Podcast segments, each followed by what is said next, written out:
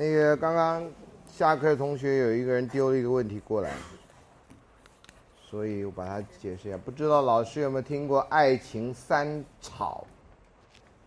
没听说过，爱情的三株草那种草，三草没听说过，分别是好马不吃回头草，好兔不吃窝边草，天涯何处无芳草。最后一草比较容易了解，想请问老师对于前两句有什么看法？认不认同呢？为什么？谢谢老师。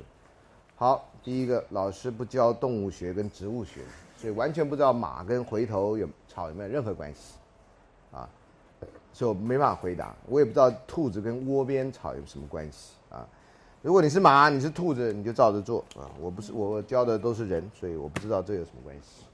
不要用错误的比喻来限制自己的思考，我觉得这都是最好的例子。你又不是兔子，什么叫兔子不吃窝边草？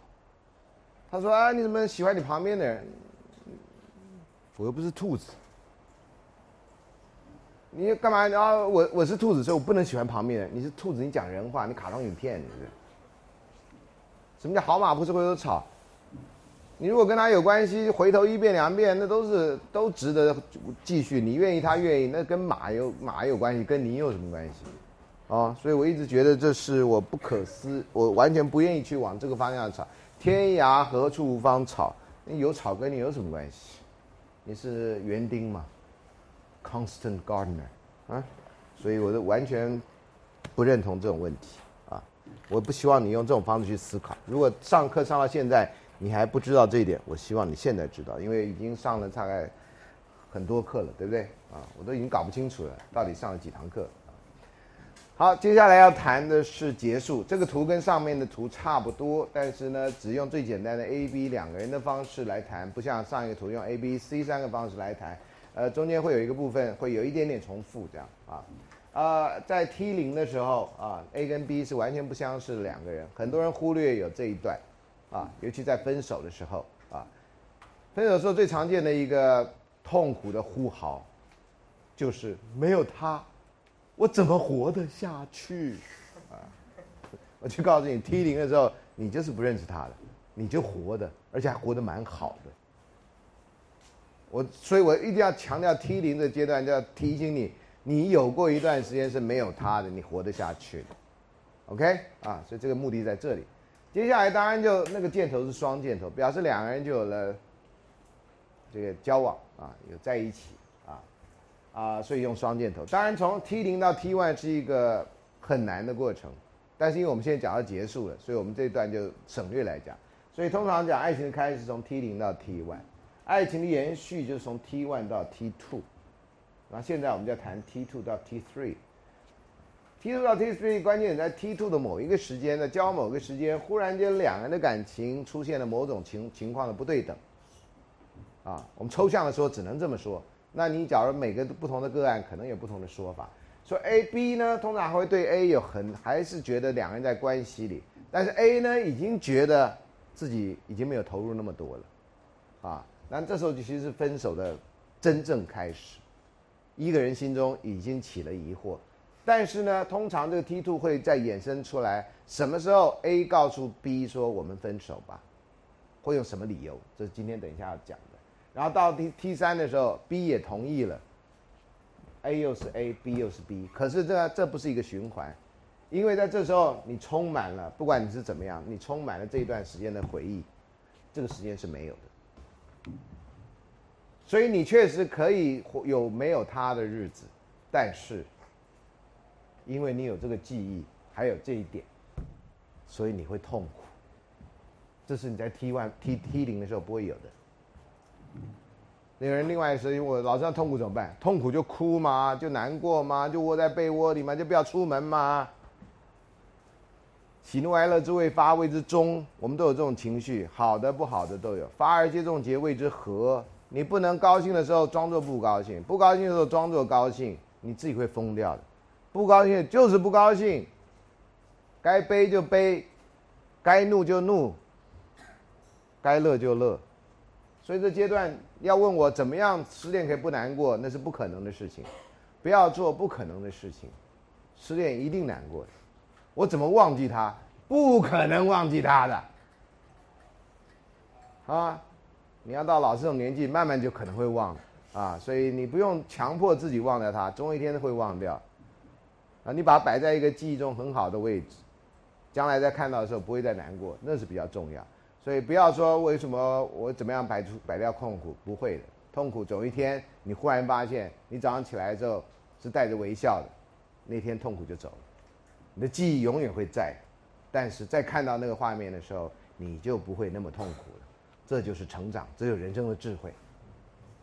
有这么一天的，活着你就会看到，啊。我在网络上，呃，助教帮我写的这一段，呃，大部分的东都不是我写的，因为以前我不会用，那助教可能抓到我的精神啊，就有一个同学就回了那句话，就重复那句话，活着你就会看到，所以千万不要在感情破裂以后去寻短见，那样你都看不到，啊，你都看不到。好，所以呢，结束是一个过程，啊，爱情是一个过程，结束其中过程中间的一个小过程，啊。那这过程有多长，真的就看你的悲伤有多长，不是看你的回忆有多长，看你的悲伤有多长。哪一天你在看到这段回忆的时候，再也不悲伤的时候，你就真正结束了。不管在形式上，形式上你可能跟他不在一起已经很多年了，或者好像两三个月、两三个礼拜，但你的心理上真正的结束，就在于你可以面对这个，不会再度悲伤，这是很重要的。啊，我大概也讲过，有一个同学在。所谓的有天来看我，说老师我已经失恋半年了，啊，我说是吗？他说我现在已经好了，我说才怪，啊，好的很少人来见我，啊，好的很少人来见我，当然鼓励你们好来见我的嘛，不一定要来见我都是有情感问题，那我真的是很很辛苦，啊，啊老师为什么？我就跟他耍神秘，其实我是乱蒙的，其实我真的是乱蒙的，我告诉你真相，我说你手机里一定还有他号码呀。我说那我可以问一下，他为什么跟你分手？他说老师我不知道。我说你不好奇吗？人家说我跟你分手，人家说哦，你就接受了，你都不好奇吗？他老师我很好奇。我说那你为什么不问？他当时就是没想到。我说你现在也许该打个电话这样。后来我去上厕所，他跟我说老师，我回来以后他说老师那个电话没通。我说你现在是不是觉得好一点？啊真的。他老师为什么？我说：“因为你想问的问题终于问出口了。有的时候人生很奇妙，有时候答案不重要。有时候答案不重要，你知道吗？答案他可以骗你啊。可你要问呐，给自己一个交代啊，啊，不是只有 Three M 嘛？那可以买啊，啊，给自己一个交代，那店里买不到的。这是我的老梗啊，只有你们几个人会笑啊。好吧，谢谢你们啊。好啦，结束一个过程。另外呢，结束的恋情呢？”是恋情的回顾跟前瞻的混合，跟混乱，有点像电视剧啊，演到最后一集要前情提要，你知道吗啊，前情提要里面就有很多那个编辑精选的这个画面会出现。你在分手的时候，精选的画面都会出现，那就让你难过加上难过。很少人很奇怪，很少人在分手的时候想到对方的不好，这样哈，都想到对方的好，平常都不会想到啊，被人家告知要分手，忽然间想到对方真的是很好的一个人，然后就难过加上难过这样。当然，这个后来你想想，他真的好也没好多少了哈，所以后来也就会那个。另外一个问题是，分手谁说了算？以前呢，在男性中心的社会里面，觉得男人当然应该是由男人来提出分手啦，啊，那男人提出分手就就算。所以你看到街上这种机车分手，大概男性提出分手的可能性非常高，因为男人都是那看着地上的人，然后女人都是看着那个男人的人，啊，所以大概是男人做了什么事情让这个女的要分手。谁说了算？应该两个人说了才算。但是呢，很多人在分手的时候很怕麻烦，不知所措。所有人都不知所措，所以选择逃避，选择逃避啊！所以呢，就不了了之，想要不了了之法。不了了之法呢，最著名的哈，如果你不知道什么叫不了了之，最著名的方法就是钓鱼台到底是谁的？这个解决方式到目前为止，你看就是不了了之。前几个礼拜还不是闹哄哄的，对不对？好像干嘛？军队都开出去，还水枪都开了。这几礼拜在干嘛？休息嘛，对不对？第二台问题解决了吗？没有嘛，懂吗？这就是外交的智慧啊，或者骗你。呃，谈恋爱 人际关系也有这种奇怪的智慧啊。你年纪大一点，慢慢就看这种事情看很多，你就会见怪不怪啊。好，关系结束形式啊，包括情侣的分手啊，夫妻离婚、外遇分手，其实还有一个一方的死亡。所以严格来讲，所有情感都会结束的，不结束在这三个，就结束在我刚刚才增加那个对方的死亡上，或者双方的死亡。好，所以这个呃，你说怎么样可以有一个永恒的爱情关系？没有的啦。关系就算结束了，活在你的记忆中，那才是真正的永恒啦。所以爱情很多的永恒是在你的记忆中的，不是在现实生活中还存续的。哦，有的是在人家的嘴巴中的，你知道吗？像我下学期开那个爱情历史社会学，全部在别人的嘴巴中的，那人都不知道有没有活过，真的有没有这个人都不知道。梁山伯祝英台、罗密欧朱丽叶，有没有人都不知道。啊，尤其是 梁山伯祝英台读书的地方，大中国大陆很多观光景点去。梁山伯梁祝读书处，啊，还有他们的坟墓，有好几个地方都有坟墓，那死几次呢？这人，这是很夸张。我还有一张报纸简报，说这个大陆某个地区挖出了梁山伯祝英台的墓，这样，然后那个就没下文，我就有一张照片，这样啊，我那时候还扫描进去，但电脑几次坏掉，你们可以去找找看，梁山伯祝英台到大陆上到底有多少个墓，啊。这不稀奇啊，杨贵妃在日本有墓啊。听说日本还有一个墓跟耶稣有点关系，所以最早的时候所有人都是日本人，懂吗？现在只是往韩国搬了啊。再搬一下就，所有人都是中国东北人啊，从赵本山开始啊，很奇怪的啊。好，所以这个结束有很多不同的形式啊，所以我们就慢慢来讲讲一些相关的研究。有些人研究呢，关系结束有三个层次的相关变数。你先看一个是个别的。一个是跟两二元体有关系，一跟你的网络因素啊，你的 network 啊，你的 network，那跟个人有关的因素最常被研究的是年龄啊。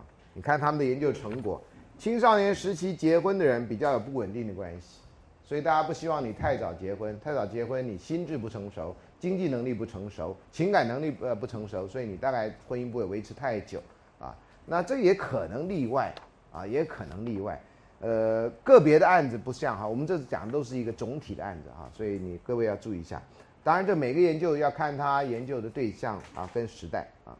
第二个，他研究成果说，二十几岁的人呢，离婚率会比前项低，但是之后离婚率又会比较高。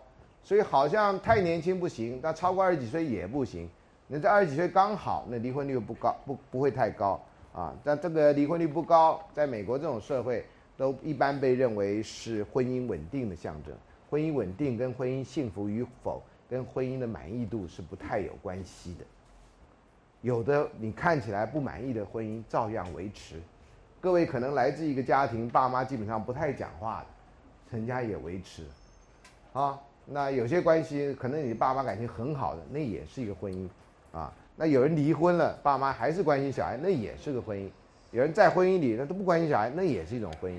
复杂的很啊，复杂的很。你我可能都会听说，会有经验。这个伴侣之间年龄差异过大，比较容易导致关系不稳定。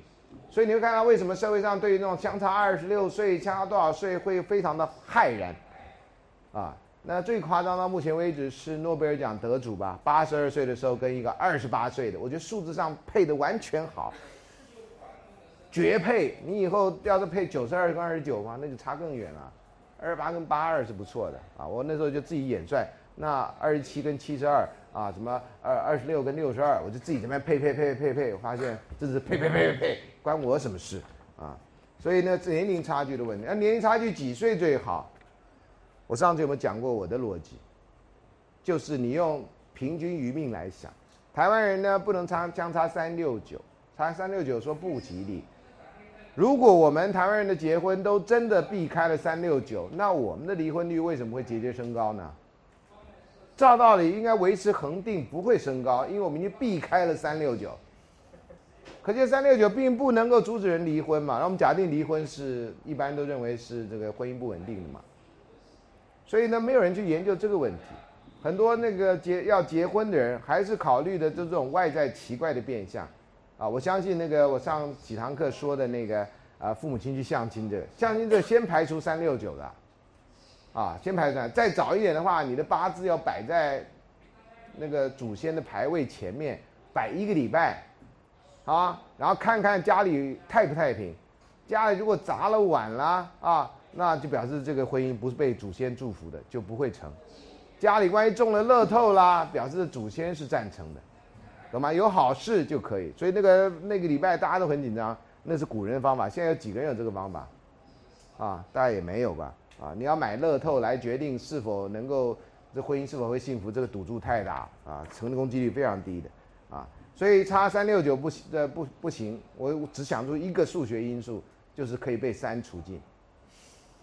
我完全找不到理由。我问所有人，没有人知道为什么不能差三六九，没有人知道，但都知道不能差三六九。原因为何？没有人知道。我们为什么相信一个没有人知道的事情？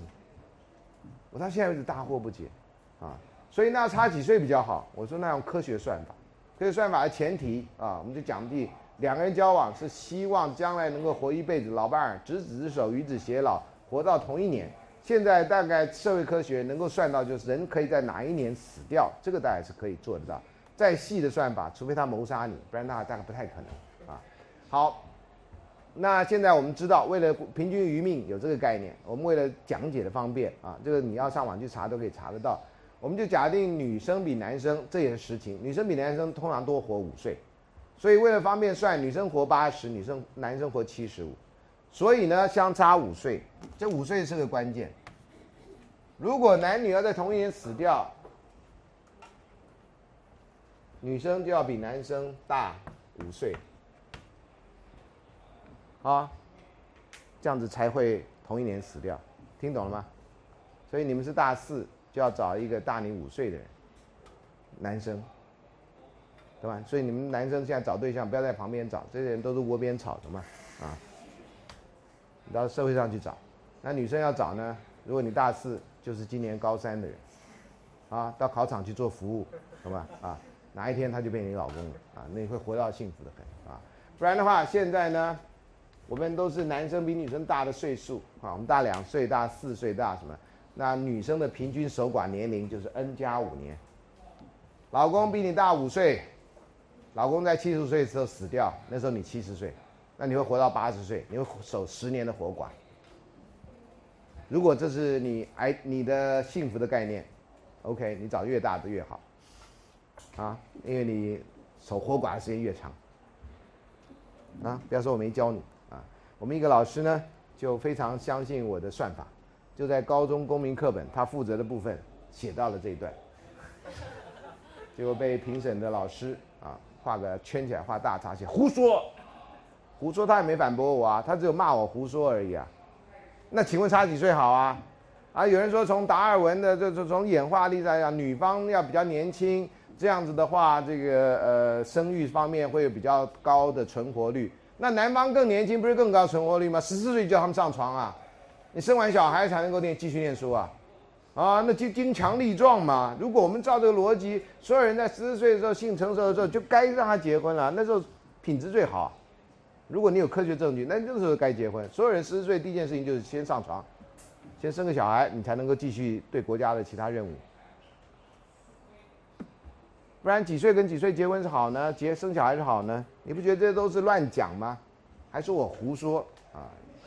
哎，有人就是妒忌本周本月第一名的人啊，不值得一谈啊。好，那这个年龄的因素啊，我觉得年龄应该是类似这样。第二个是族群和种族的因素，非裔就是现在叫我们以前叫黑人啊，现在叫 Afro American，非裔美人比白人离婚率高。啊，有人认为这是经济的因素，有人认为这跟种族有关，啊。第二呢，低收入的人、低职位地位的人、低教育程度的人跟丈夫失业的人比较容易离婚，啊，这个近近乎常情啊。呃，中国传统说法叫做贫贱夫妻百事乖，但是呢，有的时候夫妻虽然贫贱，两个人心情共同，然后有共同想法，还是可能维持的。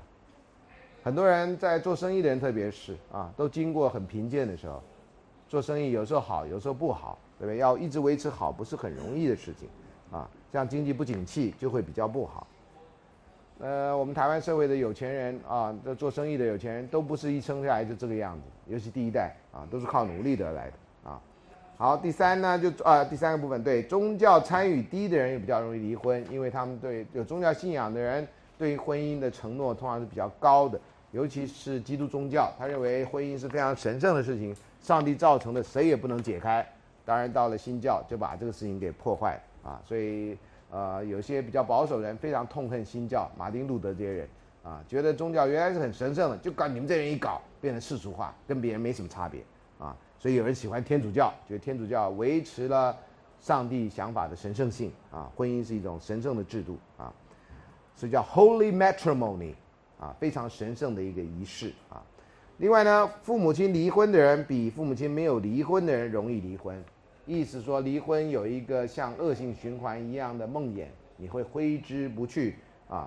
然后再婚率呢会比初婚率高，就是虽然你离婚了啊，但呃但是呢你还会继续追求婚姻，因为你会觉得这个不好，下一个会更好，有这种心态。所以严格来讲，再婚的人或离婚的人。是对婚姻还抱着很大的期望。如果离婚的人都不再婚，那就表示大家觉得婚姻是一场骗局，不会再进入。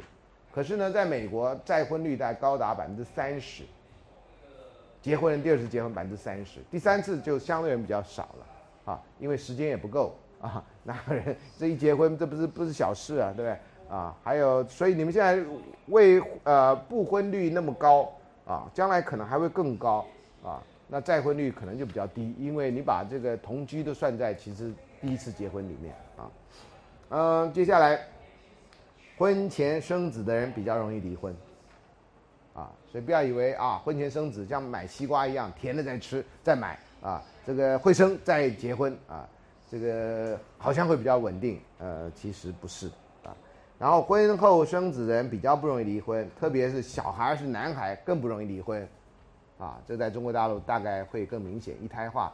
台湾呢，虽然不是明摆着一胎化，但基本上也接近一胎化。不是两胎你怎么养？一胎都很困难啊。然后婚前呃还有情绪性人格，就是 neuroticism 这个五大人格是我们稍微说到一下。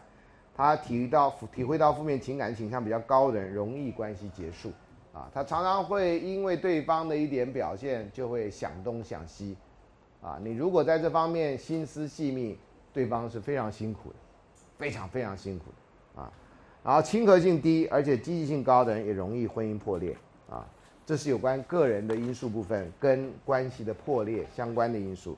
另外一个是两个人在一起的时候的相关因素。第一，两人态度相近，比较容易成为朋友跟情侣，这是接近常识性的说法。第二，两人态度相近的情侣关系比较不容易破裂。啊，你的看法相近，价值观相近。第三，两个人关系满意的情侣比较容易发展正面的情感，关系不满意的情侣比较发展负面的情感。啊，所以这也是一个，如果关系不满意了，为什么有人还不离开呢？啊，这可能你在家里或者在看有些戏剧的时候，或小时候你不太理解，为什么这个男的虐待这个女的虐待成这样，在家庭暴力的 case 里面，经常被这个呃。社工员或其他辅导老师不解的地方，他都把你打成这样，你为什么还不离开呢？那在你如果你有看《爱上了瘾》这种书啊，这本书呢提到 codependency 这样的概念，就共依存。有些人呢觉得对方需要他，这是他存在最大目的。你别看他喝醉酒打我，他其实是很爱我的，他其实是很爱这个家的，他其实是很爱这个小孩的。啊，有些人真的讲到你都不知道该把他打醒还是，那你来做辅导干什么呢？我就是为了这小孩，小孩不能没有爸爸，可小孩有这个爸爸，这是好事吗？唉，所以有时候很难啊，很难。你看到他们直来的关系，所以这个也是一个过程，让他慢慢体会到什么是比较重要的东西。有时候有些人认为不分开会有希望，所以他就抱着那一丝丝希望活下去，啊，好。这个就像卖火柴的小女孩，啊，这很悲哀的故事。负面行为比较容易成为侦测关系满意度的指标啊，不是说你们两个享受什么，而是两个彼此会去忍受什么。从负面来看，所以负面情绪的表达可以预测婚姻满意度随时间流逝而减弱。啊，享受谁都能享受啊，你看他帅，他看你看他正，那谁看他都马帅都马正。但是他的缺点你能忍受的时候，也许就是你可以跟别人不一样的地方。啊，所以这是也是可以从常理上来判断，啊，不满意的伴侣会展现比较多负面的行为，这是很高度相关的啊。面对冲突的时候，婚姻不满意度跟离婚是高度相关的啊。然后呢，妻子比丈夫更容易展现要求行为 （demanding） 啊，丈夫比妻子更常展现退缩行为啊。这个是呃婚姻关系里面的一个 demanding 跟 withdraw，就你进我退，我退你进的问题。然后最后一个，丈夫比妻子更不满意婚姻的时候，婚姻比较容易破裂。所以呢，很多男的一发现有别的可能性的时候，就开始搞外遇，搞外遇就离婚。女人搞外遇有时候还不会离婚，她在想别的事情，小孩了啊，特别是有小孩，很多人婚姻关系不怎么样，但是常常你会也听到类似关系，呃，新婚夫妻关系不好的话，很简单，你生个小孩问题就解决了，是吗？生个小孩制造更多的问题啊，啊，那有些人会认为女人的天职是照顾小孩，所以你给她一个小孩，这女人就不会管你了。你在外面花天酒地、拈花惹草，那你就可以那个，反正你爸爸任务已经尽了。然后那个太太呢，你只要给她安家费，她在家就好好照顾小孩了。很多传统男人是这样想的。我最近看一部电影，是讲英国的一个真实呃公爵夫人，啊，公爵呢在那古代他要多少女人他没有。那公爵夫人后来说：“你要，我也要，”然后后来，后来后来，杀手锏就是，公爵就不让他见他的女，不让不让他见他的小孩，他就屈服，他就跟自动斩断外遇这样，回到家乖乖的做公爵夫人。啊，所以这个不要忘，这是古代故事，一两百年前的故事啊。那现在有人还用这招啊，还用这招啊，有时候有效，有时候没效啊。女人大概最怕被骂的，但不是奸夫淫妇啊，女人最最怕被骂的是没不称职的妈妈。我自己从这里得到结论是这样啊。好，网络因素，而男人从来不不怕被骂，你是个烂爸爸。男人从来这不是男人的压力，因为男人从来不以作为好爸爸作为是自己男人的界定的标准。男人会赚钱，这是标准。到现在为止看起来还是这样啊，男主外女主内，看起来是这样。啊，亲朋好友对情感关系的赞同会降低关系破裂的可能性，不赞同则导致破裂。所以常常这个分手的理由之一就是我爸妈不喜欢你，呵 这是很常见的理由啊。呃，也是拿别人当理由，不把不把真实原因讲出来。第二，伴侣两人网络成员重叠越高，关系越稳定啊，所以这也是一个难题。你万一这个跟对方的那个朋友重叠越多，万一对方朋友爱上你，这不就初恋那件小事就告诉你的故事吗？什么时候跟对方的朋友在一起不会发生这种尴尬场面？这个有时候真的是难题啊！然后网络重叠程度越弱，关系就跟着减弱啊！就大家认识的人是不同的人。另外，罗密欧朱丽叶效应，罗密欧朱丽叶效应就是指家里的介入，因为家里的介入让两个人花很多精力在对付家里。的反对，而没有去面对或正视两个人之间的关系，啊，这是罗密欧朱丽叶效应。对于男女朋友的夫妻影响是不同的，啊，好，那家人对伴侣的不赞同，加上朋友不赞同，会导致关系的不稳定，啊，你很难说你的朋友不喜欢的，你爸妈也不喜欢的人，你会喜欢，啊，很多人我有听过，我说你要交朋友的条件是什么？啊，我要交朋友条件是我爸妈一定要喜欢，因为我是个很重视家庭的人。那这个就讲得很清楚，就是这样子的关系。啊，他把自己的自己的想法置身在家庭或网络关系的想法之外或之下。啊，分手会考量什么？这其实很多人有经验就很容易回答。啊，那这个还研究分手行为。第一个，他来测验 commitment 的因素。我们常常说分手基本上是违背了一个当初的一个承诺。啊。譬如说，他这里又有几项问题来问我：承诺要维系和伴侣的关系，这个你认同的越强，越不容易分手。第二，我希望我们的关系长长久久。第三，我要处在这样的关系中。第四，我要我的关系有更长远的未来。这个你分数越高的话，就表示你的 commitment 越强，当然就越不容易分手。这跟尝试也有也也是相关。第五，我感到很摄入我们的关系和我的伴侣，伴侣的侣打错了。有非常强的连结啊，像这个得高分的都是你的 commitment 量表分数很高，如果不是，就可能倾向于分手。那分手考量因素呢？第一个，我曾经考虑过终止我们的浪漫关系，我越来越想到我应该跟我的伴侣分手。我发现我自己希望我的伴侣跟我当初没有发生浪漫关系。我几乎要告诉我的伴侣，我终要终止我们的关系。以及最后一题，我告诉过我伴侣以外的人，我可能终止我跟他的关系。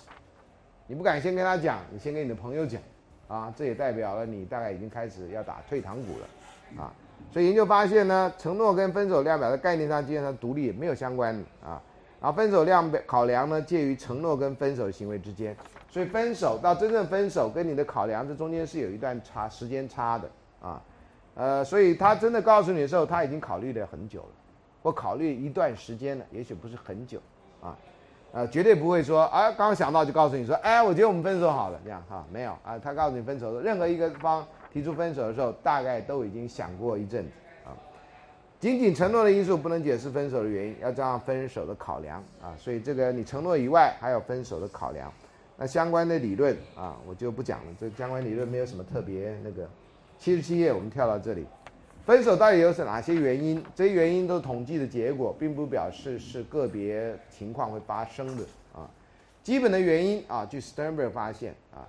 追求时候的热情浪漫感觉消退，消退是必然的，只是你面对这个必然，你采取什么样的？认为消退就是没感情，你就分手，那你在这个逻辑上当然就是原因了。可这这不是一个最主要的原因啊。其实，第二，亲密感呢跟彼此包容情况减少。刚开始在喜欢期的时候，你大概都会包容他，吃东西很慢，你觉得哇真是慢食啊啊，然后反正什么东西在那时候都会被往好的方向解释。等到两人关系稳定以后，什么东西都会朝向很差的。你每次吃饭那么慢，很浪费时间，你不知道吗？这样哈，东西都吃不完，浪费食物，你还环保社的这样哈。忽然间，所有的这一切，这一切，你好像都是。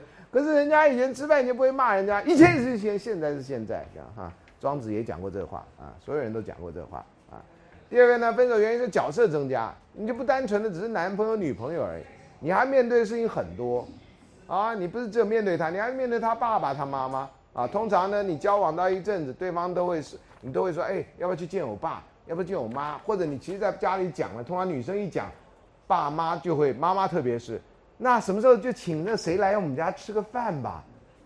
男的就吓坏了，啊，第一个他不是不喜欢你，可是一到你们家去，怎么都别扭，该穿什么呢？该怎么的称呼呢？啊啊，这就很尴尬。可是尴尬一旦过了，就又 OK 了，啊，就 OK 了啊，所以才会有那个什么 Meet the Fockers 类似这样的电影在演，就是叫什么？那电影台湾翻译是什么？啊，门当户户不对，对，啊，这个通常在美国其实可能性很低的，因为家庭的影响不是那么大。在台湾这一这问题太大了，啊，台湾你现在要拉拢的第一个谁？他的阿妈，他阿妈喜欢你，你已经百分之五十已经得到百分之五十通过，你知道吗？啊。那爸爸反正就没跟问你那球赛的问题，你只要跟他支持的球队是同一个，你另外百分之二十五也拿到了，你知道吗？那最后的百分之二十最难的就是他的妈妈会怎么样看你、测验你，然后再发现你的那饮食习惯、拿筷子的样子等等的啊，还有你的垮裤垮成什么样等等的，这样很复杂的啊，很复杂的。你不知道那个妈妈啊，那个看女婿哦，有时候就就像 M R I，你知道吗？啊，就那种。把你分分段切的那样 scan 啊，你家里都有什么人呢？啊，呃，爸爸妈妈，呃，兄弟姐妹吗？没有哦，那你独子啊？呃，有堂哥、表哥啊，你就只好这样呃呃呃呃啊，角色增加，那时候你就变成人家家的客人啊，到时候你变成他朋友的朋友啊，反正越搞越复杂，复杂到有时候你就很难对付啊。有人就很讨厌关系的复杂，可是关系一定会复杂，一定会复杂。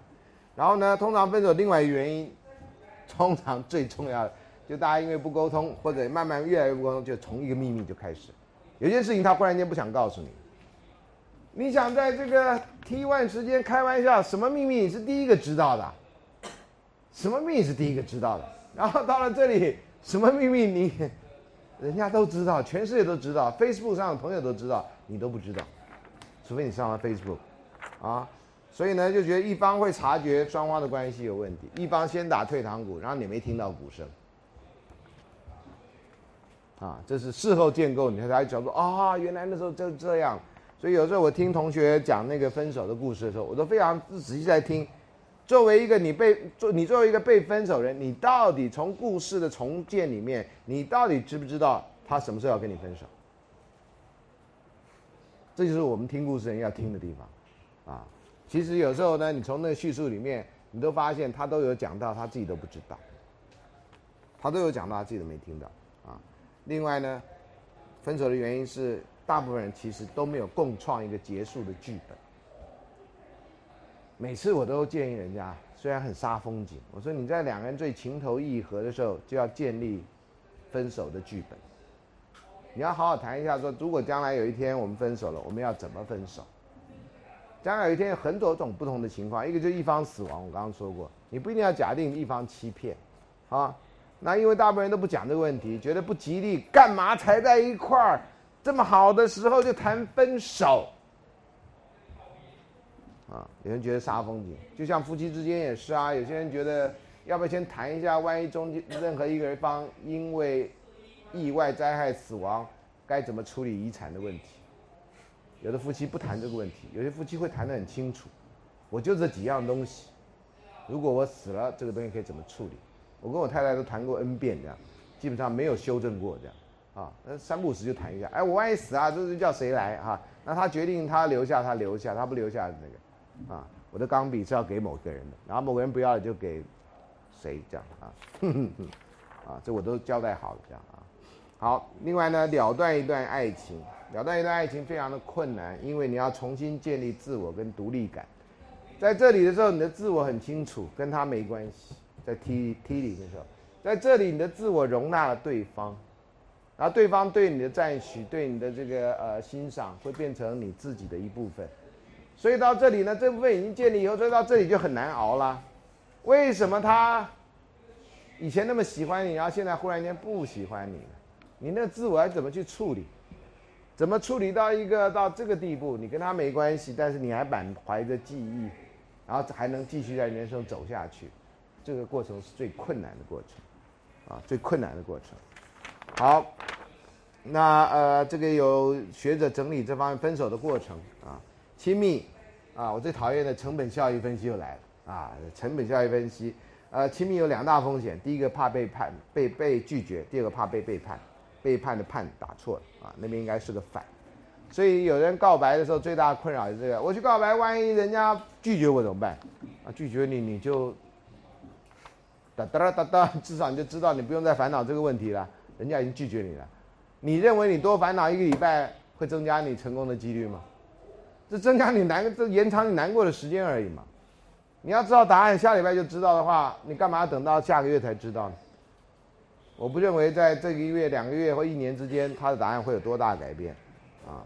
好，第二，这个归属的需要啊，对心爱人自我揭露啊，两个人自我揭露是学术用语啦，意思就是会把最亲密的话、最亲密的话、心底的话都会跟他说了啊。然后第二呢，分手的面相啊，那特别是研究离婚。很多人呢会执着于回顾，被分的人特别是啊，就你的朋友很难过很难过，就是一天到晚在想着那个当初怎么样的问题，完全不想着这个未来的问题，所以呢就卡在那里就走不出去，啊走不出去，啊另外一个呢是孤寂，忽然间觉得自己好寂寞，好，好寂寞好寂寞，灌溉满精华，斯人独憔悴，你觉得这个尤其这种秋天。秋风萧瑟，觉得毫无生意。你看叶子都落，忽然间悲秋了起来。古人叫做啊，秋天影响你很深啊，特别在秋天失恋，冬天失恋的更不得了，连熊都去冬眠了，懂吗？你会觉得人生啊，生意几乎没有用。你看，那你又失恋啊。另外呢，依附持续，人家已经不理你了，你还跟他说，呃，这个真实故事啊，呃，你虽然离开我了，但是你一定要来照顾我啊。我没有你，我会觉得很寂寞啊！你一定要打电话给我，你每天晚上打电话给我，要打电话让我听到，我要听到你的话，我才睡得着觉。啊，第三，他后来研究了一百零三件外遇的终结，得到这个结论啊，可以分预测的是年龄，那年龄多少，他有他的想法，他的他研最高的学历 SAT 数学分数。美国人，因为他研究大学生啊，所以这个大学生的经验里面，SAT 是非常重要。所以将来我们研究大学生一定要把各位什么职考跟学测成绩跟什么正式入学的一并列入考虑，可能会发现非常重大的研究成果，还包括你是台天龙国的还是不是天龙国的啊，这可能会发现啊表外表吸引力的差异跟分手会相关，同居跟性关系有无跟分手是无关的啊。好，所以尤其现在哈这种时这种时代，呃分性关系对很多人来讲不算是太大的意义啊。所以呃，更跟分手无关。以前都会幻想，你既然已经跟他有发生了性关系，那他就是你的人了啊。尤其女生啊，会觉得我再也不是处女之身啊，我将来结婚怎么对得起我的先生？所以我要把我的这一生献给第一个人啊。这个想法现在慢慢也也也不被重视，但在以前这是一个很重要的事情。啊，分手的过程呢，跟学年的变化有关，不要忘了，这因为大学生的关系啊。很多人在学习中谈恋爱，暑假、寒假因为分开了就分手了啊。呃，女性比较男性容易提出分手，这在大学啊，大部分情况好像男生比较多。第三个影响呢，就是女性会比男性比较不情绪化，比较不粘人，对未来看法比较务实啊。这是跟我们大部分人的经验啊是相反的啊。这是讲美国的大学生。那有一个学者叫 Duck，不是有一只鸭子叫 Duck，OK，这是学者啊。他的所谓的拓扑学模型，他认为分手有四个潜在的模型。第一个，通常会有先前的问题，啊，会出现一个先前的问题。先前第二个呢，就叫机械故障，他用这种比喻。第三个会流程过程流失。第四个叫猝死，听起来像是车祸处理的问题这样啊，啊，这个他用这个这种比喻来比喻分手啊。那他要分手呢，有内心的面相，两人的面相，这跟刚刚差不多啊，跟社会的面相。还他一个叫 grave dressing face，就完了以后你怎么去谈论这个事情？人死了以后你怎么让他葬礼风风光光啊？将来你跟人家分手了，有人问你说：“哎呀，你跟那谁还在吗？”哦，我们分手了，啊，为什么呢？看情况很好，你就必须讲出一套理由。我觉得我们俩不适合，啊，你就忽然间可以接受这个理由，或者这个理由是你告诉别人的，啊，你能告诉别人说，因为他觉得我是个烂人，因为我有外遇，我骗他，你讲出口吗？对不对？就是真的，你也要跟人家讲吗？所以大部分人就说：“哎呀，渐行渐远啦，啊，哎呀，不足为外人道矣啦。”这都替自己跟对方省下面子。那真正的理由是什么？我希望你知道。第五呢，他要经历悲伤啊。那悲伤的任务是什么呢？啊，常常你的当朋友，对不对？有些朋有些同学问我啦，老师，我的朋友失恋了，我该怎么办？这里面你可以帮忙一下啊，你看参考一下啊。第一，当事人要确认失落的事实，所以当事人会不断的讲故事，不断讲故事，讲到你烦，哈，讲到你都快睡着了，他还在讲，非常有精神，这就是朋友。A friend in need is a friend indeed，这才是朋友。我们男人通常做的比较，比较没那么耐心。我们男人的通常做法，在以前，去喝酒，麻痹自己，喝就算，女人没个好东西，拎了这样哈，就忽然间一打啤酒就不见了。啊，我失恋的时候也有人建议我这样做，说这样你可以忘掉痛苦。我我我选择不要这样做啊，我可能忘掉痛苦，但是我可能增加体重啊，或者有什么其他不好的酗酒行为，我不愿意啊，所以我我的失落不，我的失恋不是那样做，所以你要让他慢慢确认失落这件事实。很多人呢是强化啊，呃，或者有时候是强化就是强化啊，或者有时候故意忽略，给他一个错误的幻想。哎呀，他他那跟你闹着玩的啦，他明天就会来找你的啦，哈，你不要这样难过。你凭什么替人家做这承诺？他骗你，你也要骗他嘛？你的那他男朋友骗他，你也要跟着骗他嘛？你们俩一伙的啊？原来你们俩在一块儿，哈哈哈！啊，这不尴尬了吗？啊，所以这当事人要确认失落的事实啊，当事人要适当的啊，这个适当的“适”打错了，适当释放悲哀的情绪、悲伤的情绪。所以不要怕他哭啊，准备好面纸，啊，或者准备好湿那个湿毛巾啊，反正哭了就可以擦，可以省纸这样啊。准备好这些，准备好水，让他不要脱水。呃，现在进入冬天，这问题比较小。夏天的时候，我都叫同学，哎，买好几瓶矿泉水哈，别让他到时候一直讲口渴了，吃不了水，到时候昏倒这样啊。呃，所以呢，这是释放悲伤的情绪，不要怕他哭，啊，呃，同学到研究室谈分手的问题，前几年啊，最近真的很少。啊，我都一堆面纸。那同学，你随时要哭，旁边有面纸啊，你自己拿啊，自己拿。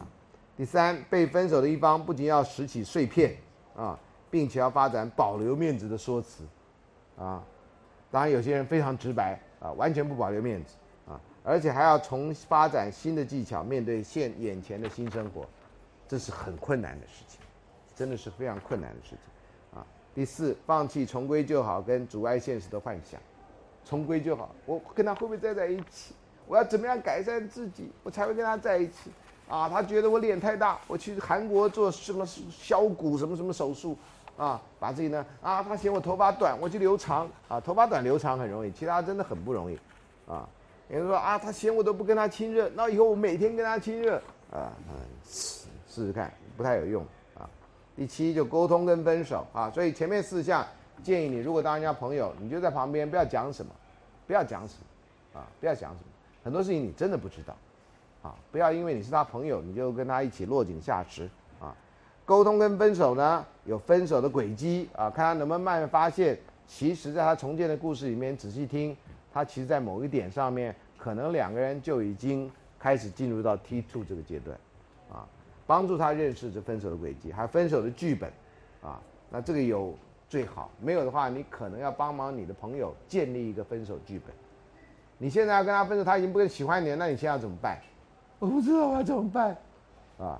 那你就慢慢可以帮他想，那你要怎么办？比如说，好好的活着啊，让他将来后悔啊，这是一种可以的方法，啊，慢慢不要想他啊，我也不怎么样，可以停止难过啊啊，你我们来玩收集一公升眼泪的游戏，这样哈，啊，这也是一个办法啊。第八个呢是跟我说，tell me something 啊，一种呢是不告而别，通常这是最容易选择的方式，就不告而别。男朋友呢？不知道，没联络了，被抓去关了吗？还是逃到大陆去了？不知道，没联络，人间蒸发啊！你们的用语啊。另外呢，意绪说什么意思呢？他啊，他把东西都寄还给我，这什么意思呢？懂吗？忽然间，以前可以，你可以完全了解他行为的意思，现在你完全不了解，这什么意思？啊，你需要去解释啊！我到底哪里让他不满意了？他当初说我是他全世界最喜欢的人。他比我喜欢他爸妈还喜欢我，怎么现在就忽然间啊？是什么？他爸妈死了，我要升第一位了，什么之类的吗？啊，什么逻辑啊？然后最后一个叫了解跟控制，其中包含了对抗啊，那 confrontation 去面对这种情况啊，这对抗有时候翻译的不是很好，应该讲去面对这种失恋或者人家跟你分手的这个事实啊。那失恋的过程有的时候也可以从。知道自己要死亡的濒死五阶段来借用来看，呃，有一个研究濒死的名家叫 Kubler-Ross，他就有这五个阶段，认为人听到自己要死亡，特别是生病的癌症的末病末病人，啊，不管他几岁，听到自己要死亡，第一件事情通常就会出现一个阶段叫否认，不会吧，不是我吧，哪种事？啊，算错了吧，再检查一遍。第二个生气，为什么是我？我做了什么坏事？我上辈子得罪了谁？为什么是我？这样哈。第三，讨价还价。那我是不是做好人？是不是上帝就让我不要得这个病啊？就让我说这是啊。有一天，第二天醒来就是医生打电话给我说啊，对不起啊，那检查错误了。检查错误也是别人不是吗？啊。第四，沮丧。啊，那我怎么办？啊。第五，接受。啊，他后来当然也说不是完全按照这五个阶段，但是这五个阶段呢，跟这个呃失业有时候也也等于是濒死状态。对有些人来讲，特别是活着没意义的时候啊，也会生气、否认、讨价还价、沮丧、接受这样哈。我刚刚看这个网络新闻啊，就看到最近有一个以前是艺人的一个人，他女朋友跳楼自杀，传了一个简讯给他，说他劈腿这样，他否认他劈腿这样啊。哎，我想也是这样的啊，这故事也大概这样。所以那那个呃离开的人讲的到底是原因还是借口？原因就是我们通常认为是真实发生的事情，借口呢那就是糊弄你用的啊。所以这个当事人通常会说：“你为什么跟我分手？”呃，就因为我太忙啊，啊，呃，台湾现在很多人开头用字叫做“啊就啊就这样哈”，那就就就就到底是真的还是假的这样啊，这也是一个问题。另外，诚实或欺骗，呃，很多人在分手的时候，我都建议诚实，但有人说老师诚实会很伤害他，我说会吗？我觉得欺骗才会伤害他，啊，那他认为诚实告诉他，那他怎么接受？呃，我现在不要告诉他。他将来自己会知道，啊，很多人采取这样的态度，碰到有些秘密的时候啊，他将来自己会知道。那你既然是他生命中曾经那么亲密的人，为什么这件事情你不能告诉他呢？为什么你要等他将来自己会知道呢？啊，所以很多人就是有了今日就忘了当日，这样啊，忘了当时的一些承诺啊。所以如果你能信守承诺，也许就算在最后两个人要分手，你可能也会采取尊重对方的做法，这样啊。好，分手是一个人提出，最后是两个人决定啊。呃，就算你觉得你不必不见面了，有人觉得自己还是没分手，啊，所以我是说两人决定，就真的他要决定了分手，那才是分手。那你看到很多人用这个以死相威胁，或者真的就跳楼自杀的啊，这些都是不能接受的事实。所以从另外一面来看，这些恋情都是没有结束，生命结束了，恋情没有啊，徒留遗憾啊，徒留遗憾。那外地介入这个本来也要多一点的报告，结果好像没有啊，很抱歉。这刚刚在前面也稍微说了一下，所以常常有的时候会有外外人的介入。我们好像到目前为止，觉得关系的结束如果是因为第三者的介入，这个会比较容易理解。可是呢，这就没有把真正原，这也掩盖了真正的原因。你认为所有的原因就会第三者介入吗？我们要不要再往前讲一下？那第三者为什么会介入呢？你是不是活在一个幻想里面？你跟他是最天造地设的一对，谁也攻不进来。那其实你在很多地方基本上是不可能的，所以那个只是一个虚幻的东西。等到他碰到了一个另外一个人更有吸引力，或者在另外一面吸引他，不一定是跟你一样，啊。那很多人的一个另外一个错误的想法就是说，什么是他有我没有的，觉得好像这是一个零和的游戏，他有我就不能有。那我有他就不会有，呃，有的时候不是这样的，有的时候刚好就是因为他你有他没有，他有你没有，这才吸引人。因为呢，我们人有时候有一个奇怪的呢，我们可以喜欢不同的人，同时，我们可以的，只是你要不要而已。你要不要这样做？这个这个责任太大，你要不要这样做？啊，在像师生关系，喜欢不同的学生这件事情是很轻松的。喜欢不同的朋友，朋友关系，你喜欢不同朋友，这也是没有什么道德压力。可是你在这个情感关系里面，你要喜欢不同的，啊，你要还要承诺他，这个道德压力就就来，啊，呃，这个是一个有时候很难说的事情。所以呢，很多人会误认说，你有第三者，我可以接受；你没有第三者，你为什么跟我分手呢？一定有一个第三者啊，因为也因为有这样的心态，所以你看，连新闻报道都会有啊。说哎呀，特别是某某明星或某某社会名人，某某社会名人跟谁在一起？他们交往了五个月，那交往这五个月期间，他不是正跟谁谁还在交往的吗？所以他就是小三喽。啊，在那个呃师生恋的二十，相差二十六岁那个，有记者忽然间发起了疯，就开始算那个他们俩在一起的时间，跟那个人跟那个人分手的时间，然后看看这时间有没有重叠，重叠他就是小三。我觉得。你当爱情哲学报告 OK 了，当记者蛮无聊的。不过台湾的新闻本来就很无聊，啊，台湾这新闻开放以后都没什么好新闻，连现在介绍小吃都是新闻，我就已经不知道新闻的定义是什么。国外发生那么多大事啊，都不去关心，啊，都在关心啊，台湾一个巷口的美食，这是美食节目，怎么是新闻呢？你打开新闻台都在报这种啊，都在报这种啊，啊。我都不知道该看的，当然看的新闻是比那个乱七八糟新闻是好了啊！我宁愿看巷口美食啊啊！但是我一直觉得那叫新闻吗？那应该是美食节目嘛！你既然没有那么多新闻，也许就整点报一下就好了啊！其他时间你就报巷口美食啊，反正是一样啊！老师吃那么胖不是没道理的啊！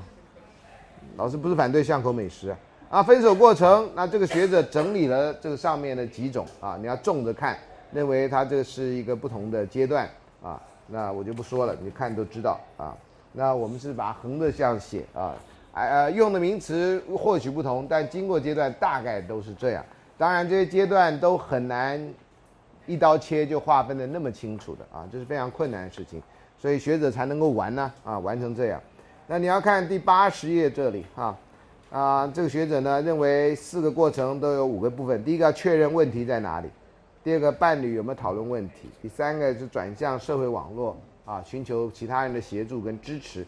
第四个决定终止关系，然后康复跟修复修补。有的关系会因为好像要结束了，最后因为双方的努力，然后或者因为什么机缘，两个人又在一块儿？是不是在这堂课上有一个同学问过，他决定要跟对方分手分手啊，决定要跟对方一起去当初认识的地方，是不是在这堂课讲过？对我就觉得这很危险。如果你想要分手的话，如果你想要重燃爱苗，这可能是一个办法。如果你要分手的话，这样子做可能会分不了手啊，因为到处都是记忆啊。然后这个婚姻无情的过程，因为 affection 是友情，disaffection 就是无情啊。第一个会有失望，对对方失望啊。第二个呢是愤怒跟伤害升高，然后加上到后来达到冷漠或不在乎啊。冷漠不在乎是爱情的最大敌人，恨还不是哈，恨还有感觉啊。那冷漠是完全没有感觉，whatever you do，I don't care 这样哈。分手的方式。啊，这因为时代的不同，通讯工具的不同啊，有不同的想法啊，然后也有不同的那个，在没有任何通讯工具的时候，或者有通讯工具的，面对面的分手，面对面告知，还是一个负责任的表现。好，到现在为止哈，你们有那么多方式，这还是一个啊，电话告知，在电话发明以后呢，有些人就用电话告知，不见面，见面尴尬，然后不知道你会做什么，你可能甩他巴掌，有人就觉得这太难看。啊，在公共场合你可能会大闹，那太难看，就干脆不见面，人间蒸发。后来呢，电子邮件出现，就电子邮件告知，写 email 告知对方。在我这时代呢，我就经过了这些阶段。刚开始我接到 email 觉得很不正式，我也不知道你是谁，啊，尤其有些学生呢，刚开始都不跟你写信，都不具名。后来有些人具名还好一点。现在连校长发什么信通讯给我们都是靠 email，所以 email 现在是正式文件。好，以前要盖章、官房什么的什么，那个现在都省掉，叫电子文书。所以现在 email 是非常非常正式的啊。那不正式的东西，譬如说什么 line 啊，哪一天校长要 line 我，那就太奇怪了吧？啊，祝孙教授什么恭贺你这本月荣登第一名什么之类哈。然后我们决定给你几个点数，消灭你这个教学评鉴是平均数以下的这个耻辱，这样啊。我觉得应该可以抵一下这样啊。啊，电话告知、电邮件告知啊，简讯告知。你们同学很喜欢用简讯，然后发了简讯就希望在几秒钟之内我要马上回复，因为打了双勾了。老师你该知道，我们老师常常就 email 也放个几天，简讯那就更放个几天这样。你就哎，你就不能打电话给我吗？用讲的不是比较快吗？我那么老人家还要输入啊，老师我们到底明天约几点？你不打电话给我，一句话就讲完了吗？明天五我我三声么嗯二声约三，其实我我我每次打简讯我都气到疯，你知道吗？虽然我大概打出来都很温文而儒雅这样，如果是约时间那就讲电话就好。老师现在记忆还可以这样啊，哎，真是。我现在这个手机有一个功能可以 print screen 这样啊，我所以我我在手机收简讯不收那个 email。email 有人就跟我约了一堆，尤其我去演讲，到什么时候接啦？他的车牌几号啦？以前我用手写，现在不用，我只要把内页出来，哎，按一下，啪嚓一声，然后我在下车了就把内页打开，就是照片，然后把它放大，我就知道一切，省很多事。同学，所有的科技都为了省时，你还跟我传简讯来那个啊？我的现在懒到什么地步呢？学呃，任何人，包括我妹妹啊、我太太啊，传简讯给我，我都尽量贴图。有图我贴图，我绝对不讲话，花那个时间去按。你们的手很灵巧，我的手常按到别的东西去，笨啊这手，啊！然后有一次我以为我笨到地步，发现我的手机坏，我的手机的触控部分坏，所以我按二呢一定会按到五，然后我就往二上面按，也按不到二，嗯，奇妙到不行啊！好了，简讯分手，你以为这是最差的吗？不，脸书分手，这还有人研究的。同学，你们会看到脸书分手之后的其他分手，就是说当事人是最后知道的啊。你的那个脸书上朋友，孙老师这这几天在认真的研究脸书啊，尤其有了第一个粉丝见面之后啊，我我大概会在粉丝上，我那个粉丝页上面好好的经营一下，这样啊，可以让我的助理轻松一点啊。脸书分手，对啊，我一我上去看，花好多时间知道了我认识的人最近在干什么，我知道这些干什么，我真的知道这些干什么。啊，有些人我想知道，有些人我真的不想知道。老师你别加他朋友就好了，你就随便看看就好了，随便看看，你这样对人不尊重啊！真的看又浪费好多时间，我现在陷入非常大的困扰。这样啊，还有一些加入朋友，他谁呀他？有点图片都没有，有的是他的猫，我怎么知道他谁呀？他猫很可爱，我加入他的猫嘛。那有人用改成英文名字，我也不知道你是谁呀。所以有时候我也困扰，说那你们知不知道我是谁呀？啊，那天有一个人给我回信，后来我碰到他，我说你知不知道那个是我？他老师知道啊，你那个图虽然不是照片，但是只有你会有那种图啊，这样啊。我用了一张学生画我好几年前的图，有一个肚子这样，这样凸出来，我觉得很可爱。好嘞，所以那个又是汉语拼音，因为帮我做的人呢不知道我的英文拼法，他就用了一个汉语拼音就把我拼上去了，这样啊。所以你要加入我好友可以的啊，反正我也没什么东西可以告诉你，说上课东西你都知道啊。好，那分手呢，其实最重要几个东西啊，呃，一个是尊重。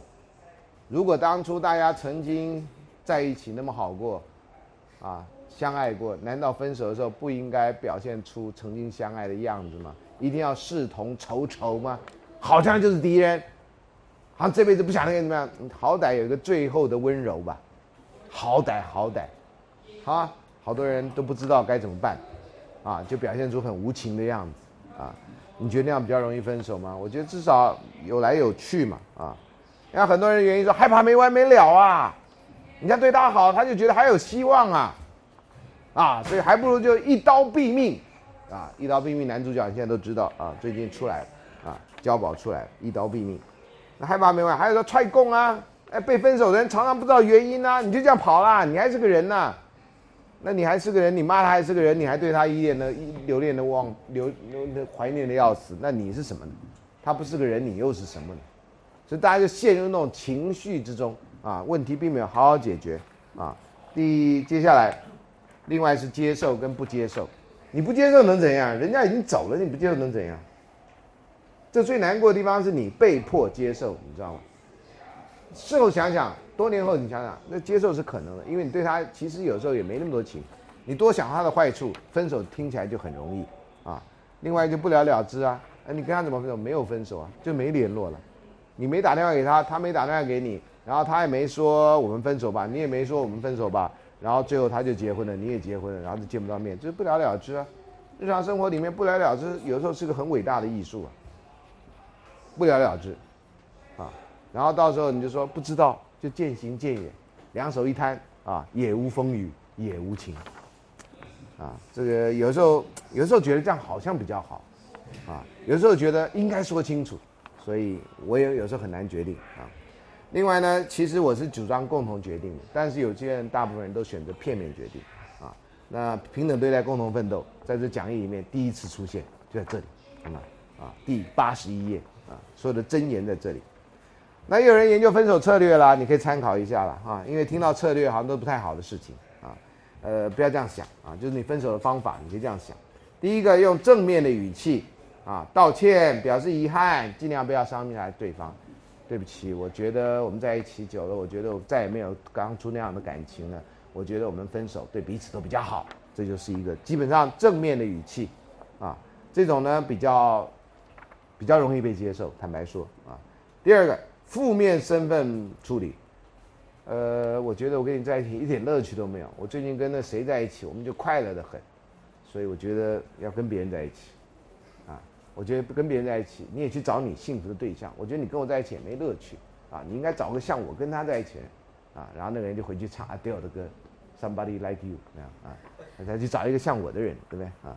那首歌很悲哀的呢啊。第三个说法，表达不满，解释分手原因。你要问我为什么跟你分手啊？你不是找我告诉你啊，你就是这种跋扈的态度，我早就忍受不了你了。嗯，那你当初当初是我忍受你啊。当初我喜欢你，我可以接受。现在我觉得你每次都那样，公主病。那你当初不是喜欢我公主病吗？你还说就是因为我是公主，所以你才是王子。我现在已经到民主时代，我现在是议员。哎，这一套，啊，所以有的人就很会掰了啊。那有人不会掰的，选择不要掰啊。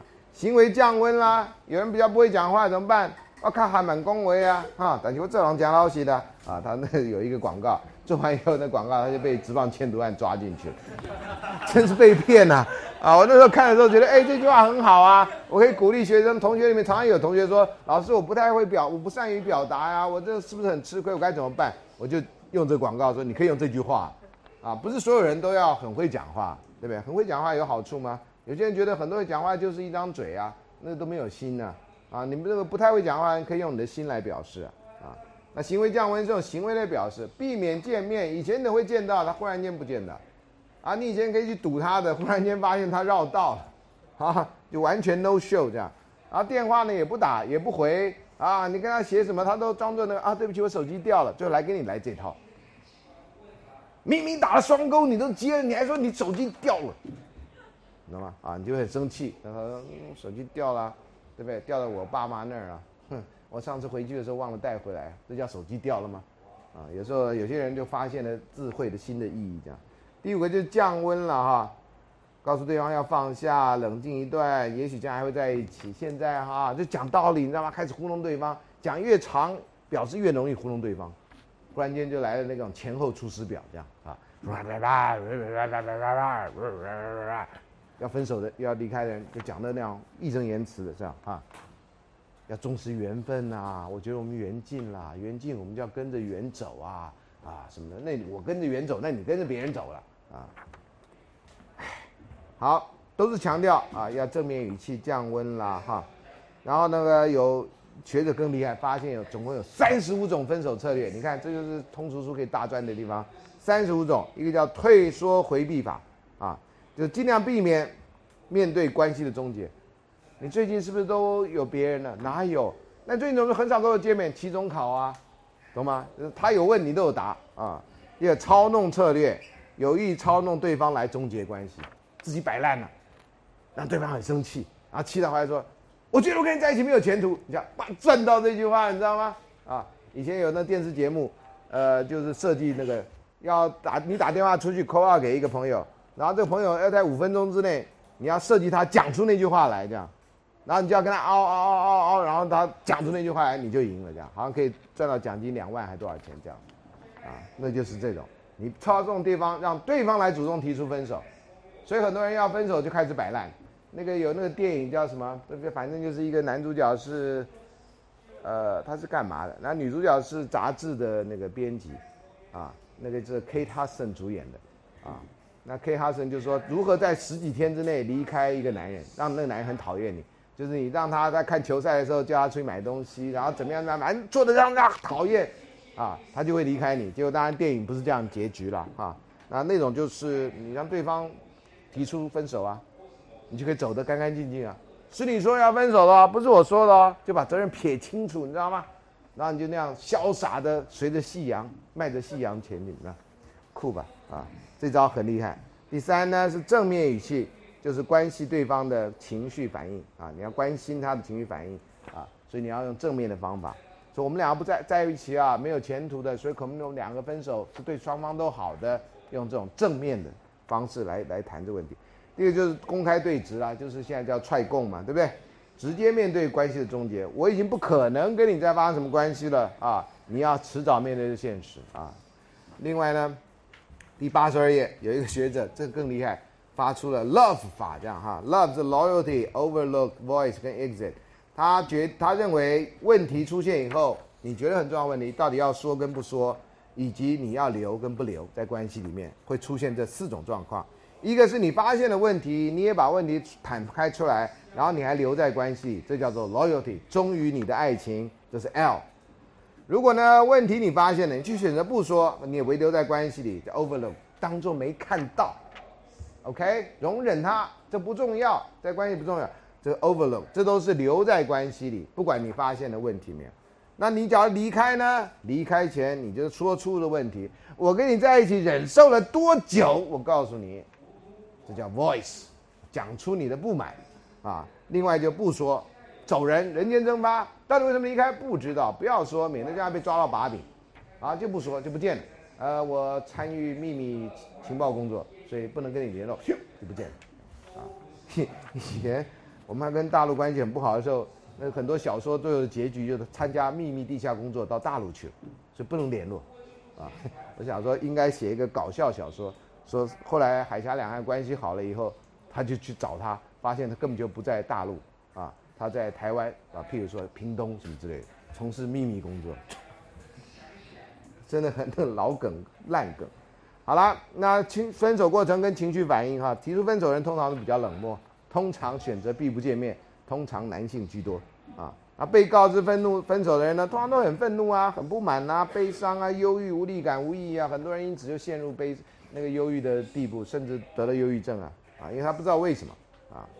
然后呢，接下来就是这个情感投入多的一方，感情时间长的一方，没有情感的候选人一方，比较容易在分手后感到痛苦。这就是最小利益原则，这也是人家告诉你的。与其选择一个你爱的人，不只不如选择一个爱你的人，因为到时候怎么样你不吃亏。但是不要忘掉，这是一种成本效益分析法。爱情用到这个地步，真的不要会比较好。这不是一场买卖，你不要从成本效益立场说，哎，我吃亏了，我亏大了。我觉得这种日常生活的说法啊，在生意上可以，在金钱上问题可以。在人情世故上没有这个问题，你不该这样思考的，不该这样思考的。各位选上这门课，难道是你赚到吗？你应该是学到比较重要，赚不赚不是我们在学校念书教书人该有的思考。我们就是有没有好好教你，你有没有好好学到？啊，那如果你有好好学到，你修这门课就值得，我教这门课也值得，教多少相对人就不重要，有没有赶上进度也不重要。啊，那这个是生命中间你对于事情 priority 的安排。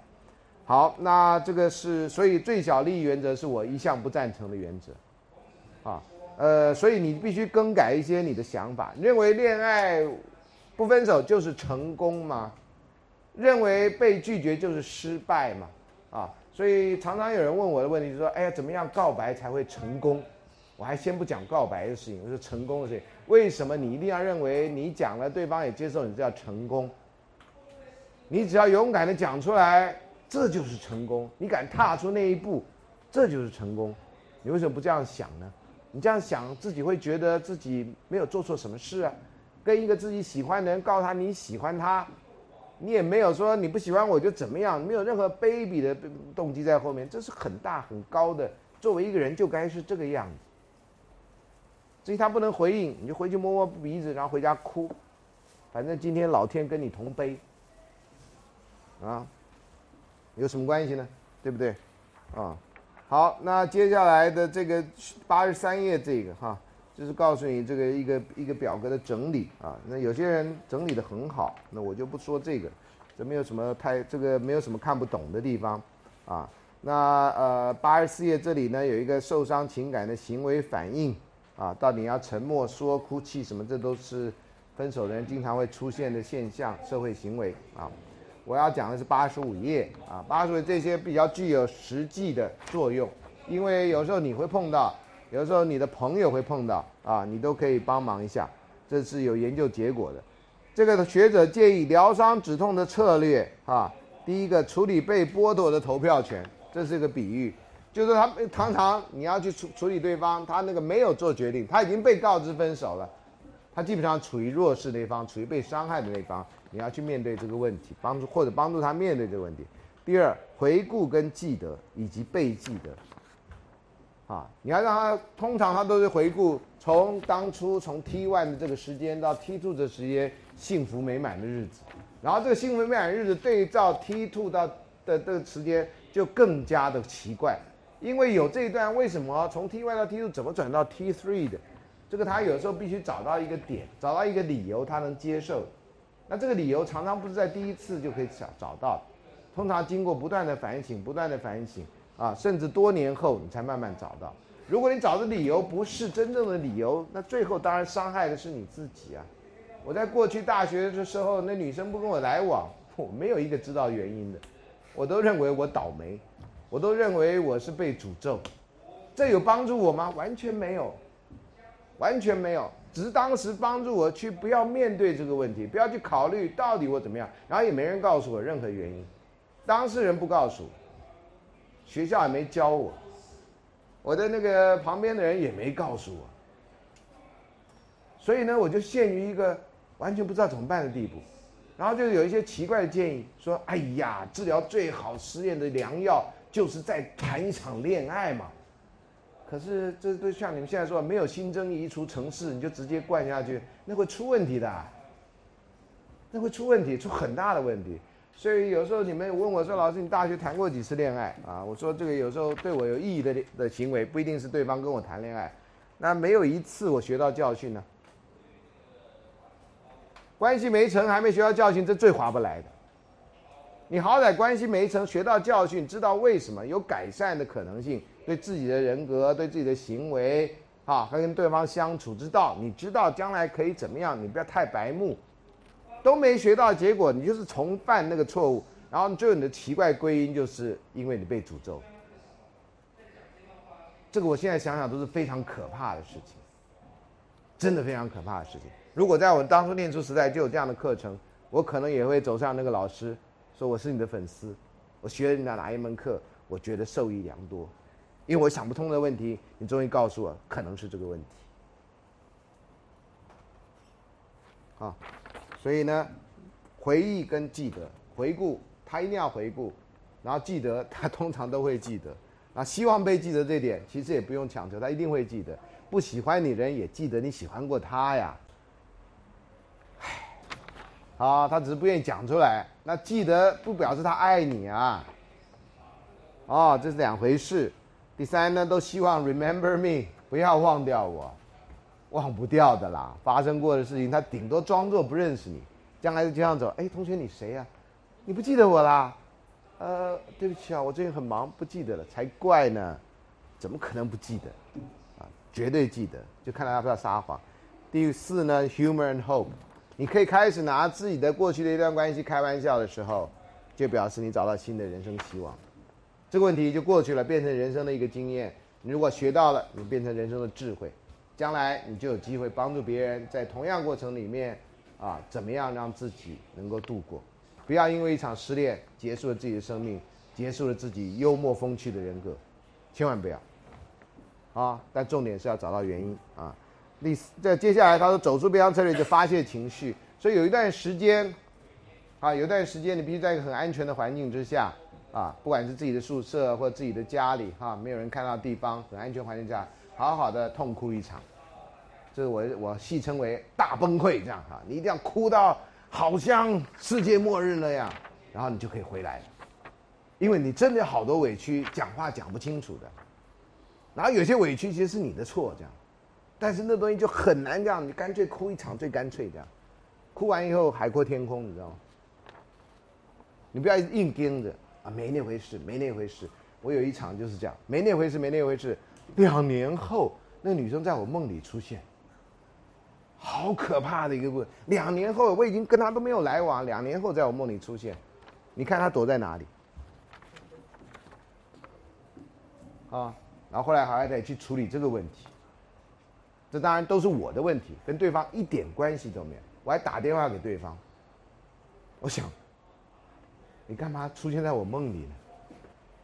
那对方接电话，如果这样讲，那不是我神经病吗？我当然没有了，我就打电话去，我说谁谁谁，啊，他我我还记得电话号码，在两年后，啊，我打电话到他家，他家以前有过滤电话，那天竟然没过滤，我说我要跟你见面，我有些事情要问你，啊，他说好，下礼拜我会回台北。啊，下礼拜我就到一个电话亭，那电话亭前后前几年才不见，我每次进到那电话亭都觉得，哇，我就在这电话亭里面得到最后的解脱这样，然后我就在那电话打电话给他，然后他哥哥说，呃，他没有回台北，然后我就好了，我就这辈子再也没梦到他。我以前最夸张的另外一件事情，我在台南当兵，有一天放假时间太短，我没办法回台北，我就跑到他住高雄，我就跑到高雄去，就站在他们家门口，对面。我就自己发誓说，如果他在这半钟头、半个钟头、半个钟头之内出来，我就要继续追他。那时候我没有女朋友，当兵当到傻了，我就站在那儿看着他有没有出来。那卖槟榔的阿妈什么就看着我阿婆这样，阿兵哥你也冲上，没了，就好像这样。然后半个钟头他真的没出来，好家在没出来。前几天，呃前一阵子，我非常无聊，Google 我所有认识的女孩子。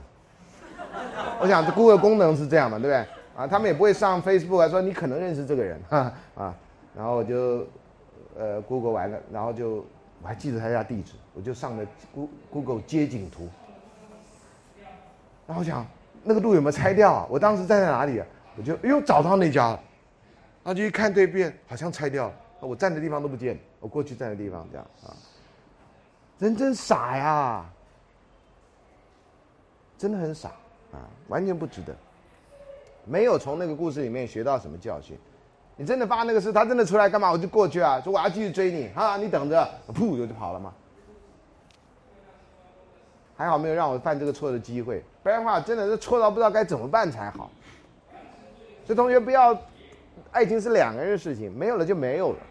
那那有没有开始都是个问题，后来发现啊，到底有没有开始是一个问题，到底我们两个只是朋友呢，还是我认为她是我的女朋友，这件事情是有争议的啊。至少他的朋友认为，人家跟你只是朋友啊。我说没有啊，我们是男女朋友啊。啊，你们做了什么？呃，我们一起去玩呢，两个人呢，啊，所以怎么算是一个男女朋友呢？啊，这都是当时都没好好想啊，然后自己为了这事情难过的要死，真的要死，你知道吗？完全不值得，因为对方没有那个意思，人家也没有伤害你，你干嘛自己伤害自己呢？你干嘛自己伤害自己呢？这纯粹是自己伤害自己的行为，然后又自觉得自己好像很痴情，很痴，完全没有情啊！这真的是发泄情绪。第二个要找出事情真相，不要被假象蒙蔽。啊，像刚刚老师讲这故事，就是假象蒙蔽，觉得自己有一场恋爱，然后觉得人家抛弃你，有的时候人家根本就没抛弃你，人家根本没跟你谈恋爱，人家只是跟你好朋友。啊，就这样，或者朋友。甚至连好都不算。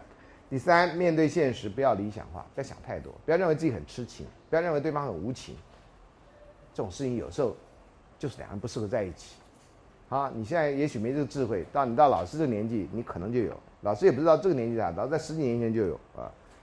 第四，迎接迎接更好的感受。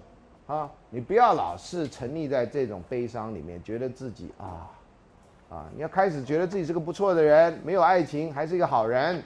被发了好人卡也是个好人，不发好人卡也是好人，千万不要因为发了好人卡，然后觉得自己很悲哀，不值得，没生存的意义。期待疗愈，疗愈通常你认识伤害，通常就兼着就疗愈。啊，那这个呢，真的是要比较长的过程。你有一个比较好的朋友站在你旁边帮助你，啊，那你就比较容易过来。同样的，等到你出了问题，人家也会帮助你，这就是朋友，a friend。In need is a friend indeed，所以朋友一定要做这种事情啊。第六，说给别人听，一定要讲出来啊，最好要写出来，写出来，因为涉及到别人的隐私啊，所以最好不要公布，不要上网去，然后写了一个部落格，然后发现啊，点阅人数冲过万人这样哈。呃，有时候点阅人数呢，会是造成你虚荣心的一个那个。我今天就体会到啊，非常强烈的体会到啊，冷静下来，觉得这不是一件太好的事情。啊，能帮助别人是好事啊，但自己有虚荣心真的不是一件好事。说给别人听啊，呃，或者这个写下来，写下来，我通常建议你们用笔写，然后到时候可以烧掉，啊，不要公布给对给对那个会造成别人的困扰。第七呢，从其他角度来着想，啊，一件事情常常有不同的看法，最常见的一个就是半杯水的这个问题，你可以说啊，剩下半杯水，觉得好像那个啊，还有半杯水。这到底是剩下还有你所表现出来的心态是不一样，啊，那当然呢，准备接受更多惩罚，或许也许有奖赏，只要那个惩罚不来自你自己啊，你这个就应该那个。那通常功课不会好了。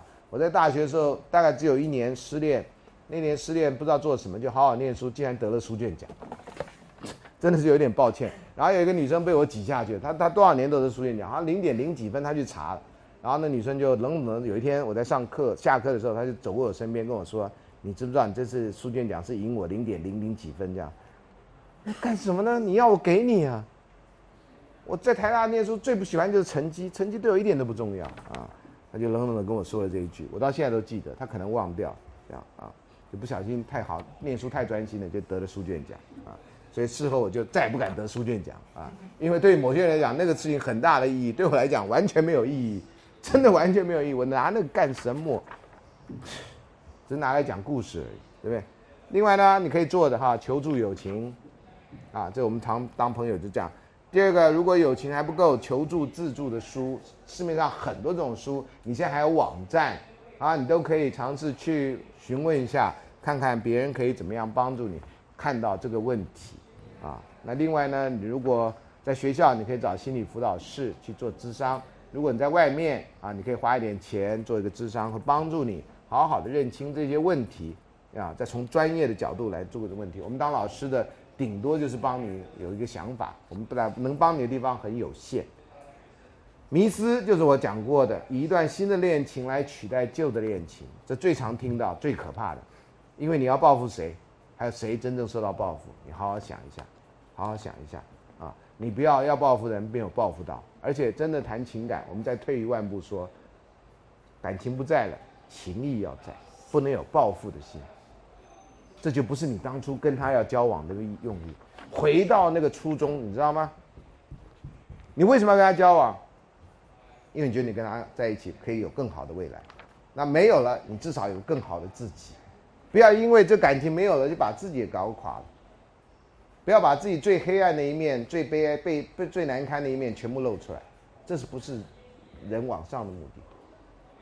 黑暗的一面就像月球一样，永远不要朝着地球。跟月球学习，啊，黑暗的一面永远不要朝着地球，啊，另外呢，天下男人跟女人会没有一个好东西，这也是没有必要的发泄，真的没有必要的发泄。如果是这样的话，对你自己没有帮助，对你自己没有帮助，这不是天下男人跟女人的问题，一个人做事一个人当，啊，他对不起你是他的事，不要把其他人扯进来，特别不要把老师扯进来，啊，我跟你讲过那个故事，啊，最后呢，什么是可以结束的，什么是不能结束的，你看一下。报复或放手，报复是最多人直接会想到的，啊，我觉得这完全违反了这种关系。你是情报员，你是什么做生意的？我我就没话讲。你是谈感情的，当初就不是这种算计。你要报复什么？你要报复什么？这个不是一个报复的关系，不是一个有报仇有什么损害，不是这种东西。要认清这个关系。第二个，分手后还会是朋友吗？啊，这经常被问到的问题。我也不知道该怎么说，我就常我的我的经验或我的这个想法就是，如果分手的时候是诚实的，啊，然后没有第三者的，相对而言是比较容易再当朋友的。连离婚都是这样，如果离婚的时候不是因为有第三者，啊，只是因为大家真的发现生活上面的呃兴趣上面各价值观上面两人不合，要做要来往还有可能啊，讲朋友有时候没有这个必要，就是还可以讲话。有些人搞得很难看，就见了面都不能见面，那不不管你叫他什么东西，啊，所以分手后还会是朋友吗？啊，我觉得这种期待有的时候是蛮奇怪的，因为那个关系已经结束了，你就应该离开那个关系的关系，不要讨论朋友不朋友的问题。我自己的经验呢，啊，发现自己很多爱情的事件真的是自己伤害自己，而且呢，就算是有些对方不跟我在一起，现在想想这都是可以接受的，只要他没有骗我。啊人跟人在一起就是有一些无奈，这人生的另外一个成长的有的事情就是无奈，就是无奈，你能怎么办？你认真看着天，仰望着天，然后两手一摊，然后叹一口气，这大概就是你唯一能做的事情。好，其他的不要因为外在的那个丧失了你的对人生的希望啊！恐吓、骚扰、伤害、谋杀、自残、自杀，这都是最黑暗的一面出现。新闻里面三不五时都会有的，希望大家引以为戒，不值得，真的不值得！当下的情绪你发泄就好，不要真的做出来啊！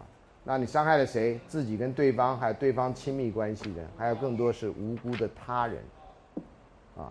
那因为要提醒各位注意到这种问题的严重性，我相信各位应该知道，所以下礼拜的第一堂课，下礼拜的课程的内容就今天发的讲义，叫《爱情与偏差行为》。有些人可能在那个灰色地带，不知道这个东西是偏差行为，还有因为时代的不同，哈，有些行为在某个时代认为可以的，现在认为不行，啊，譬如说追女孩子这件事情，什么时候是骚扰，什么时候是尾随，什么时候是表示你爱情的坚贞？在我那时代，没有这些爱情别平，没有这个性平问的，没有性别平等的问题，没有性骚扰的问题，所以你追一个女孩子，你就表现你的诚心，你就到处跟着她。那是表示你对她的爱意，现在你照这样做，性平会又见面这样，啊，你干扰到别人的生活，啊，那呃有些台大有些学生啊，完全不了解这个，觉得说我跟他在一起分到同一组，然后我们又是同班，然后我又喜欢你，为什么你不能喜欢我回来？为什么你们不喜欢我？为什么你喜欢另外那个人？然后有人就会想出很奇怪的东西啊，啊，这种当然都是很夸张的例子啊，因为性平会。如果台大学生都那么夸张，那性评会就要变成很大的单位，因为忙不过来。啊，新民会不是那么大的单位，处理的事情也没那么多，至少表示这种问题还在一个可以控制的范围之内，合理的范围之内。啊，我们台大学生还是有理智的，这样啊。好，那今天先上到这里。